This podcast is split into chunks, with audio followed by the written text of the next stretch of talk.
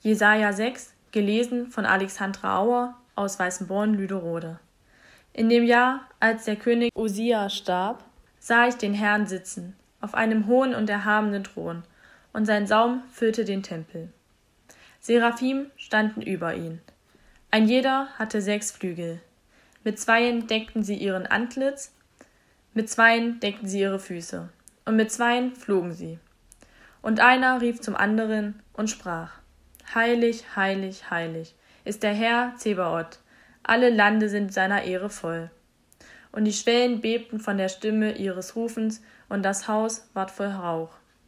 Da sprech ich, weh mir, ich vergehe, denn ich bin unreiner Lippen und wohne unter einem Volk von unreinen Lippen. Denn ich habe den König, den Herrn Zebaoth, gesehen mit meinen Augen. Da flog einer der Seraphim zu mir und hatte eine glühende Kohle in der Hand, die er mit der Zange vom Altar nahm, und rührte meinen Mund an und sprach: Siehe, hiermit sind deine Lippen berührt, dass deine Schuld von dir genommen werde und deine Sünde gesühnt sei. Und ich hörte die Stimme des Herrn, wie er sprach: Wen soll ich senden? Wer will unser Bote sein? Ich aber sprach: Hier bin ich, sende mich. Und er sprach: Geh hin und sprich zu diesem Volk. Höret und verstehet's nicht, sehet und merket's nicht.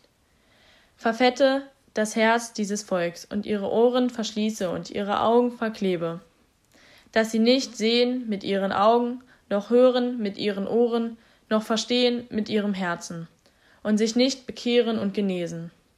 Ich aber sprach, Herr, wie lange? Er sprach, bis die Städte wüst werden, ohne Einwohner und die Häuser ohne Menschen und das Feld ganz wüst daliegt. Denn der Herr wird die Menschen weit wegführen, so dass das Land sehr verlassen sein wird. Auch wenn nur der zehnte Teil darin bleibt, so wird es abermals kahl gefressen werden. Doch wie bei einer Terebinte oder Eiche, von denen beim Fällen noch ein Stumpf bleibt. Ein heiliger Same wird solcher Stumpf sein.